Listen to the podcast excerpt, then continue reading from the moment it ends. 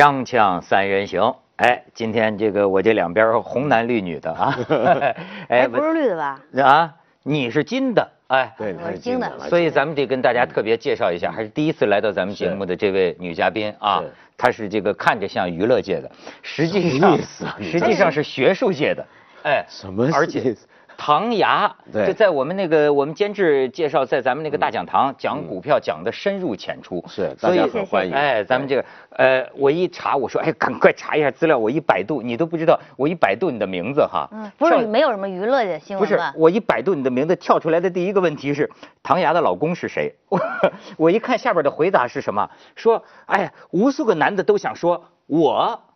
哎，又说是什么校哎呦花啊，又什么？那个我说现在这网上你查个学者，怎么蹦出来的都是这种问题呢？你在学校有什么情况吗？哎哎哎，我结了婚了哈。首先声明，这个这个节目这这一集能剪掉，这一段能剪掉吗？没事儿，我就因为是在百度上出来的就是这问题啊。没事儿没事啊，对哦我这是不可能夸你的，哎呀我明白明白明白明哎白这是明白。明白而且我才知道这是我们武大的武大的当年的校花，是不是？嗯没有没有，绝对不是校花。百度上说的，你不信自己查查。绝对没有唐老师跟你是同期的吗？不，我有对，别没有吧这么资深吗？对，因为因为要是跟你同期的话，你不可能不知道你们学校有什么校花。那可能是我以你的以你的眼光眼力 对对对对对，但是人家这这个我都查了你的材料了，嗯美国麦吉尔大学金融博士，呃加拿大麦加拿大加拿大大加拿大对不起麦加魁北克对对对呃对，而且还有一个那个咱们都去过加拿大那个大学，就那个那个 UBC UBC，UBC，我 UBC 的硕士，对。对麦吉那那那尔博士，个博士是在麦吉尔，应该是讲法语的。现在在光华管理学院，对对对对吧？人家是博导了。教书教书糊口。哎，上次啊，听了你这个大讲堂啊，好多人都想请你讲讲现在中国的这个金融形势。我首先，因为我不懂啊，我怎么首先感觉到的是，公安部副部长已经关注这个事儿了，就是好多七月九号开始的。对呀、嗯这个早就关注了。对对对，早就关注了今年以来说已经八个高级官员落马，哎，有副主席，副主席对助理主席，助理主席助理主席，然后还有他现在是公开的是五个，然后还有三个是没有公开，然后中间呢啊，你看所有的证券业现在都是风声鹤唳的，对然后你看那个，我想想算一下哈，有冯什么冯一伦呐、就是各大券商的总裁都。都现在有的进去了，有的是退休了。中信是最明显的嘛，八个执委里边一个退休，然后六个现在在协助调查。但是咱们不能乱讲啊，现在人家协助调查这事儿是就还没有盖棺定论嘛。可能也无事就就就就没事了。呃一般是这么说的，他们说四十八小时之内协助协助完了以后还没出来的，那就多少是有点事儿了，多少是有点事儿了。哦。他现在是这样子的，他就是从七月九号嘛，当时孟庆峰就是副部长就带队进去开始查这个证券犯罪开始嘛，然后到现在是那个傅政华在查，这傅政华呢是今年连跳了三级，嗯。反正现在是排名第二的这么一个副部长，就所以就可以证明对这个事儿的经济犯罪的这个关注度。但是这个你就给我讲讲，我看到这么一个嗯一也也一眼，就是说，好像说他们犯什么事儿啊？比如说在这个股市这个叫什么救市的时候，就是对把这个这证监会这个副主席涉嫌了啊，当然涉嫌就是把这个巨额的资金怎么弄到香港，还什么做空，我听不懂，你给我解释解释。但是当时是有几个比较著名的名词，一个叫恶意做空，对。对吧？一个叫恶意做空。但。这个对不起，我打断，我最想、我最好奇就想知道这一点，嗯。因为我从来以前没听过什么叫恶意做空，对因为因为因为比如说我在香港，我们平常我们那我们在香港看新闻也都觉得有点古怪，难道做空有分善意做空 或对啊，当时还有他们说叫裸空，听着这词儿吧？我听过裸空，裸空，对。然后他们说裸空呢，就是因为实际上是这样嘛，你做股指那个期货的时候呢，你如果你是不用买入现货，你不用买入现货，所以人家就把说这个你没有现货，本来如买。做股指期货的时候，你是对冲风险，你应该有现货，然后用股指期货来对冲风险。但如果你没有买这个现货，然后就光做空股指的话，那就叫裸空。但是这个在经济学理解上这个没啥哈，就是这个没啥裸空，所以他们后来就开玩笑嘛，说现在最怕的就是什么，真是裸空，就是脱光了衣服，嗯然后在电脑跟前那个下单，那就叫做就叫裸空，叫裸空叫裸空，哎啊对，然后恶意做空是什么？其实这个，我觉得这个词吧，就就严格的说就没有这么一个词语。对但是呢，我觉得到最后你没有看他们不会因为恶意做空，这都是媒体这么就杜撰出来的词语。到最后他们都是因为涉嫌内幕交易、泄露内幕信息、哦泄露内幕信息，那真的是犯罪了。啊，这个是是他主要你看就是当时那个最最时尚、时尚最时尚的那个徐翔，嗯，哎，我正想问你徐翔呢，对徐翔有个外号叫什么总舵主什么的，总舵主啊，对宁波敢死队啊，宁波涨停板敢死队对总舵主，对对对对对对。这这个概念给我解释一下。他是这样子的，他们呢主要就是，当徐翔呢，他是属于这种街头这种出生的人，做做做法的，就在股市上做法比较比较彪悍，所以呢，他就比如聚集一波资金，聚集一波资金以后呢，然后呢就拉涨一只股票，然后呢再砸一只股票，就是拉上拉下，拉上拉下，你金额足够就完全容易控制嘛。这个其实跟咱们国家这个。制度设计上其实是有点问题的。就举个例子吧，就是咱们比较，就是我们国家有一个规定，就是比如说一个券商哈，或者说一个机构，你不能在一个股票上的那个呃持有量呢，不能超过百分之十。嗯这听上去很好啊，因为你持持有的太多，你就容易操操纵啊，是吧？你有人容易操纵。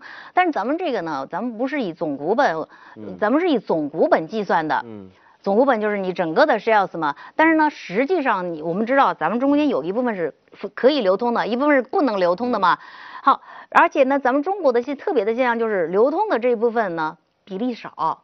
所以你看，我就举个例子，假设你总股本是一百，对然后呢，嗯，你举个特别极端的，然后可以流通的只有十，那么你如果你的股占有的股份持有股份是持股比例是百分之十的话，那就意味着什么？你就百分之百的把流通股全都控制住了呀。所以你不要多少钱，你就能控制，然后再控制一只小盘股。所以你就看到你要呃弄弄几个人，现在前一阵子不是那么多私募啊什么的，你弄几个人搞几十亿资金，然后要操纵几只股票，还是你说他们这个操纵啊，他这个拉涨拉停哈，嗯最后他赚的这个钱是不是就是散户的钱？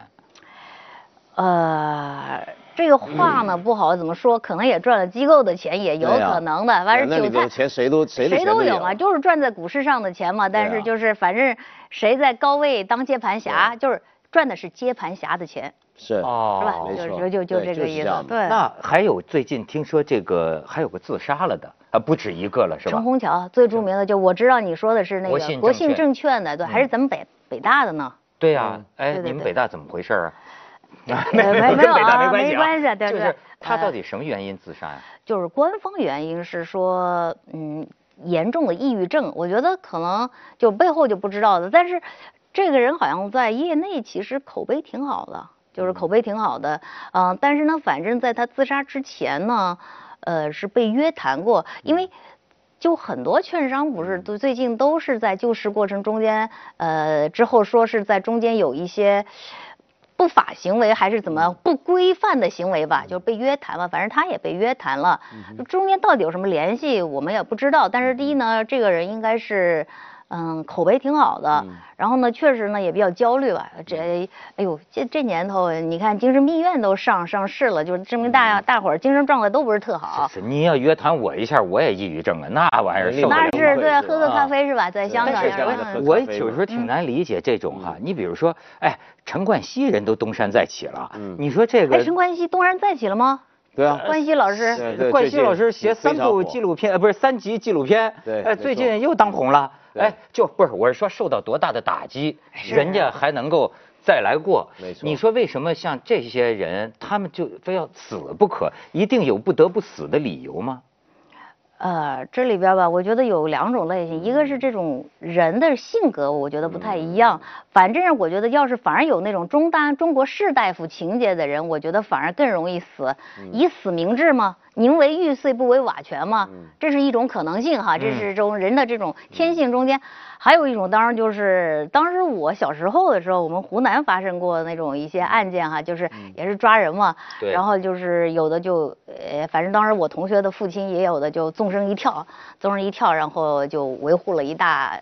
嗯也有这种，对对对对是。但是就是我我我个人感觉，一般死者为大，就是一入土为安这种，对对，尘归尘，土归土。是是是，咱们还是祝愿他这个一路走好，对对对对，我觉得是啊。这是对个这个，而哎且在业内名声挺好的，嗯。哎，现在啊，嗨，有的那个校长撤了，学生们都说 这是我们的好校长哎，这很难说啊，很难说但是我就说啊，这个还有一点，听说文道也买股票，而且呢，这个咱们这个才才女真是才女，我听我们这监制说呢，说她是这个少有的经济学家当中买股票还能赚钱的。对，这个挺少见。我们这儿来好多经经济学家我跟你讲，经济学家这样上来给你分析经济大势，头头是道，然后你问到他们自己投资呢，不一定都好。是啊首先哈，我声明一下首先分声明一下哈，我不是经济学家哈，我就是一读了一读了一点儿，叫做以学金融学为业，然后以贩卖金融学为生 生计的这么一个人。嗯哎，我们北大不是周其仁老师都大家都熟是吧？嗯，周其仁老师就是他不是他也不是经济学家，他老是说你们经济学家，哦你，我不是经济学家啊。首先我赚了钱是真的。你有什么呃，跟跟广大股民 跟广大股民介绍一下别你别别，这？不能，我跟你说，就是教金融、教经济的第一条的原则就是，怎么能这样？千万别推荐股票哈，而且没有心得。但是哦我觉得是那说一下你是怎么选择股票的？啊，好，这个可以聊一聊。好对对对对对等一下，我先去个广告再聊。这个好这个好锵锵三人行，广告之后见。咱快告我们是哪个股票？哎呦，这不能说。哦，你是怎么选择股票？怎么其实这样子，我觉得就是小而美。嗯怎么讲？我钱少啊，所以才能挣钱呢。你看，你看我一般我的原则就是，首先我们工资低哈，这是当老师的工资低嘛。工资低呢，你北大教授还哭穷，这是必须的。这个你你如果在社会上某个职位和学历行业来讲，真不叫。这肯定是你要发财肯定不能当不能，这肯定是为了理想主义，可能为了情怀啊，这一点要声明。得了吧，你们那儿啊好几个教授都发财了，我都知道。哎，你告诉我谁啊？先说说你的。哎，啊我是这样子，首先呢，就是积蓄也不是很多，积蓄不是很多嘛，积蓄不是很多，你把它放到，我是觉得你做金融的，你总得到市场上看看。嗯但是呢，这种心态底下，你就心里就很放松啊，这点钱说白了。亏光了拉倒无所谓，心心里就没什么压力，所以呢，我就第一呢，我一般的就看看大势，看看大势判断，看看大势判断。比如今年就是说逃过了，当时我逃过股灾那一劫，嗯逃股灾那一节，当时的情况就是什么呢？就是实际上看着它疯涨的时候，心里就有点不安，有点不安了以后呢，然后呢就去做点研究。就去就把那种把那杠杆的线一拉出来一看，一看，哎呦那杠杆往往上这那个股指也往上走，然后就发现这个杠杆啊，当时杠杆市场的杠杆率和这个股指走向是。呃，那个叫什么相关率？相关率达到零点九几，我一看这完蛋了。要是这个杠杆一塌的话，那可能这个事儿就会出事儿。他讲的杠杆是不是杠杆儿啊？嗯哼，哎呦，我是你们的专业术语是杠杆是吗？对 leverage，对对哦对，杠杆嘛，对杠杆，对对，我我湖南人，哦不，杠杆我喜欢，杠杆杠杆，对对对然后呢然后杠上开花，杠上开花，杠上开花杠杆怎么着？好嗯，然后呢，那我一想，后来就不是六月十二号就开始查配资嘛，嗯我就想着这事儿肯定要糟，你真这个杠杆一下来的话，嗯股市肯定要崩塌，而且在咱们经济学里边，这就不说了，反正是就什么有一个流动性螺旋，就是什么那种股指啊那种价格下跌和流动性形成一个互互相互动的这么一个呃负反馈，然后就会要，然后就赶快就说这不行，肯定要。要迅速的、迅速的走掉，所以这就是对大事呢，就是从这一点上看，知识还有一点还有点，还有点。但是你说像咱们这个普通的这个股民呐，嗯你认为他需要懂得这个什么螺旋、杠杆这些吗？他没大办法部分人懂你不能懂啊，你你这是我都学了多少年，难懂啊对，没那对，不懂怎么玩啊？这其实就是你看，就所嗯以咱们中国老百姓其实挺可怜的。我有时候老是想着这个事儿，嗯，中国是散户最多的这种全全球对吧？就是对大概就是散户能占到我们当时数据没更新啊，一二年的时候占到百分之七八十吧，就是都是很很夸张的，太夸张了很啊！你觉得夸张的是为什么？厂之间的这个中介嗯。这一块有很大的空洞在这。你就那我的意思就是文道兄的意思就是说机构没有发展起来是吧？没错，呃，这个，但是实际上这个有点道理哈，在零五年之前这话是肯定能说的，但是零五年之后呢，咱们整个基金业其实是发展发展发展起来了的。但是不是大家不信任？没有信用，对，就是我那天一直在说，他们说中国金融市场根源到底就是这种病症到底在哪里啊？大家都说有病，那病症在哪里？这就是还是一个信用市场嘛。金融市场归根结底是个借贷关系，对不对？就是信用市场，但是你没信用，你缺乏信用，所以这就是一个。没错。嗯，对。但是你说老百姓，你说怎么办呢？你你你不投股市，你怎么你怎么着？有个方法啊！大家都说这几年，比如说楼市、股市好像都很不稳定。我今年听过人跟我介绍一个很有意思的投资方法，也算是一种价值投资。嗯，他说呢，你如果回看过去历史，你如果从一九九五年开始，你赌球，每逢中国国家队出去打国际赛，嗯。赌法很简单，拿一千块赌他输，嗯，到现在你赚了四百多万，这价值投资法，价值投资，而且很像非常稳健，嗯，所以大家我很多朋友说，现在从今开始我们坚决支持中国国家队，很看好。对，哎，其实啊，你要说啊，这玩意儿是可以做一个期货，就金融创新就是这样子的，你是完全可以做一个，可以做这个足球可以做期货吗？你当然做个期货，现在咱们天气不也能做期货呀？那不是赌博了吗？那不是赌场了吗？呃，这个其实你你说股市跟。赌博，呃，除了像文道兄这样的，他是价值。他刚才跟我聊的时候，他说，他就是看一个买一只股票，还要先看看人家的这个叫什么那个年报哈，对吧？要判断，然后判断这个未来是医疗行业好，他就就买，这是价值投资。但是大部分投资者，你看不是这样的，是吧？就是看着它涨。嗯，咱咱买就赌它涨，然后要是有人打个电话，哎某某某，你你明天那个有什么消息？然后明天这这只股票后天会要拉要翻一倍，对对对，对吧？我我我我我就我就是这样的，那这就赌博吗？那你们俩，你看你们俩这就是我怎么是赌博？我是情报部的，我是我这这是靠情报赌博吗？这就是，我都是有这个什么呢？内幕消息，内幕消息是吧？哦，其实这样，情报部门呢，安全部门通常也分两组人的，嗯，一组人就像您这种特别辛苦，像零零七一样到前线工作探取情报，还有一种呢是坐在后面分析各国状况，比如说拿他什么数据啊，拿他什么来慢慢分析，这两大类。哎，哎，不，他他这样的不能做零零，他他零零七那虚构的，他们说一般的真正的那种做经济情报工作人员要长得不行的。要长相不行的，要在人群中一眼看过去，就是说特别不显眼的，像您这样的不行。那只能闻道去了。对，那只能看我去了。我 光头得改一改。去广告，去广告。锵锵三人行，广告之后见。热爱非理性。我刚才都说了，你今天这个穿的这也像是娱乐界的哈，我不由得问问你啊，现在我们这个娱乐界都很关心呐，嗯，这好像这些个大明星，嗯，都挺会玩股票的。啊，这赵薇啊，这不不叫人，人那不叫玩股票，人叫玩投资。对，你觉得赵薇这方面的技巧怎么样？不，这不能，我不能判断。但是反正发了财了，不能发了，对，发了你只能看结果，但是它过程怎么样，咱们也不太知道。但是人权啊，他们我是知道，人家不是做天使投资吗？对对对，做天使投资，这不就是现在的这种跟着跟着这个创业潮啊，创业热啊，然后你就募一笔钱，你也能做。啊。是吗？哎，你们都能做啊，这什么不能做？IP 投资嘛。呃，对对，就是然后你比如就你们俩呃有钱人，然后募一笔钱，然后再说让你这长得这么帅的，然后振臂一呼，然后弄一大笔钱进来，然后然后就组成了一个基金，一个私募私募基金，对不对？私募基金呢，然后呢，然后你在这儿你要再打个广告说，哎呦小先生们都过来啊，然后这个那些好的项目啊，就是比如说这种现在流行的产业啊什么，比如。做你就可以做这种新媒体的这种啊，对啊，你看好啊，这个这个不错。现在呢，现在估值肯定很低啊，它现在还在起步阶段。嗯。然后你就用原始的价格，你就买它一部分股权啊。啊。然后用你的个人魅力，然后买它一部分股权，然后呢，然后再通过一些运作啊，资本运作啊，然后把好把它弄上新三板，再把它弄上市啊，然后你不就呃一就是。小鸡蛋就不就孵成了母鸡吗？这不就是投就是投资吗？对，投资吗？哦，有这么容易吗？呃，前阵子还挺多的，可是问题是这个事儿呢，就我始终觉得，我我我不太相信。嗯，就没错，你短期内也许会出一批，但是挺泡沫的。挺泡沫。因为比如说我遇过不少，比如说说真的，就汤老师你说很对，最近行内的确有很多这种事儿，比如召集一批主持人。要去写书的人招过来。